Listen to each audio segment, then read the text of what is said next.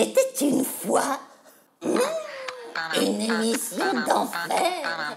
Et par moments, elle a une fantaisie. Elle clown. Elle clown. Exactement.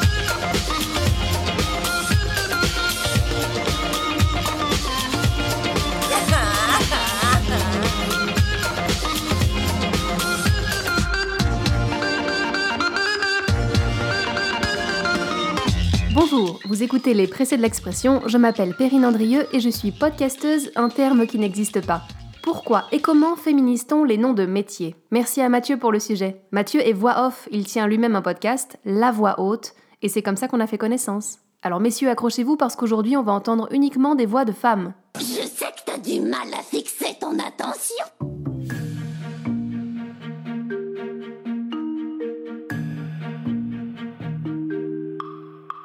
Selon une note de l'Académie française du 5 décembre 2016, podcast est un néologisme anglo-américain qui désigne non seulement des émissions et des programmes audio, mais aussi des fichiers et des produits informatiques incluant images et films susceptibles d'être écoutés en différé. La recommandation de l'Académie pour podcast, c'est diffusion pour baladeurs. Formidable, on a ri. On va donc rester sur le néologisme. hein. J'anime un podcast et ça fait de moi une... Je ne sais pas. Comme quoi j'ai pas un avis sur tout. Ce n'est pas si simple de mettre au féminin une activité basée sur un néologisme. Mais prenons le guide de féminisation des noms de métiers de la Fédération Wallonie-Bruxelles. Il faut savoir que la Belgique a émis un décret en 93 concernant la féminisation. L'objectif de ce décret était triple. 1. Mieux assurer la visibilité des femmes dans le monde du travail. La question étant particulièrement cruciale pour les positions d'autorité, de responsabilité et de prestige. Et ça, j'adore. 2. Encourager l'accès des femmes à ce type de fonction. Ah, quand même, voilà quoi. Et enfin, contribuer à des pratiques de forme linguistique plus respectueuses de l'identité féminine. Oh, C'était fantastique. Oui, ce décret est fantastique. Qu'on le veuille ou non, écrire au masculin favorise une interprétation masculine. C'est bien de féminiser. Au bout d'un moment, la personne qui vous fait rêver au cinéma, c'est pas forcément un acteur, ça peut être aussi une actrice. Et féminiser, c'est possible pour quasiment tous les métiers. À l'exception évidemment euh, des postes épicènes. Alors épicène se dit d'un nom qui a la même forme aux deux genres. On dit pareil pour les mâles et les femelles, comme les papillons. Voix off par exemple. Voix off, c'est un poste épicène.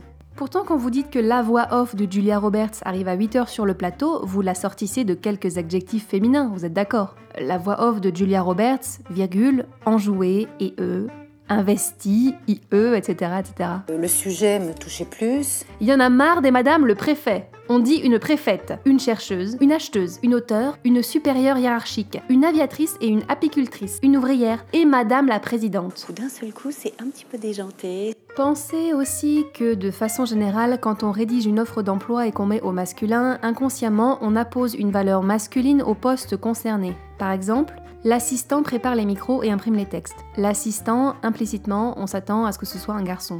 Même sans le vouloir. hein. Vous placez les femmes de côté quand vous faites ça. La première recommandation du décret de 93 est donc de passer les postes mixtes au pluriel. Au lieu de dire l'assistant, vous dites les assistants. Les assistants préparent les micros et impriment les textes. Faites un effort, hein. En entretien, c'est suffisamment compliqué pour une femme de devoir mentir sur le fait qu'elle n'envisage pas de grossesse sur les trois prochaines années. La seule femme de, de la série d'ailleurs.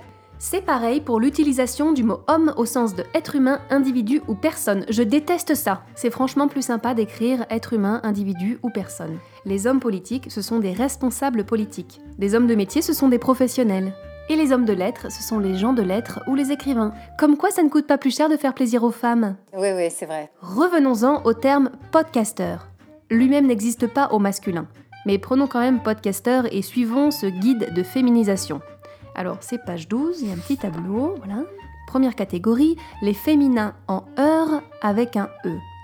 Comme une auteure.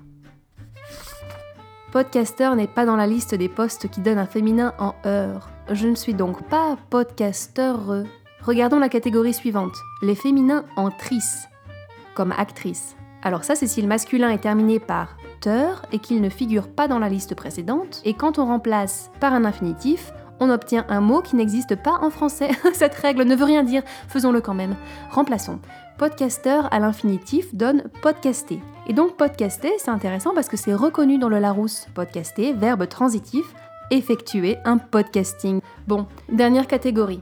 Catégorie de tous les postes qui ne correspondent pas aux deux premières catégories.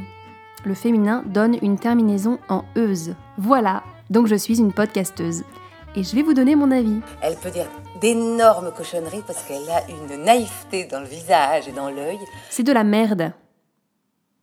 Et une voix très légère, comme ça, qui fait qu'elle peut dire le pire des cochonneries, ça passe sans vulgarité.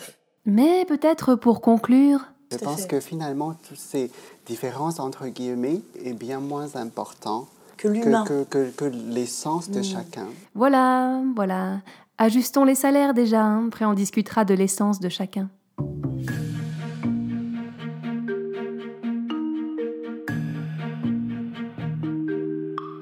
C'est tout pour cette semaine. Je suis tellement contente d'avoir passé un quart d'heure avec vous. J'envisage de passer à un épisode tous les 15 jours. Ça va être les vacances d'été, il faut que je travaille aussi un petit peu et je prépare la sortie d'un roman pour septembre. Donc je vais avoir pas mal à faire, mais on se retrouve bientôt pour un nouvel épisode. Envoyez vos sujets, bisous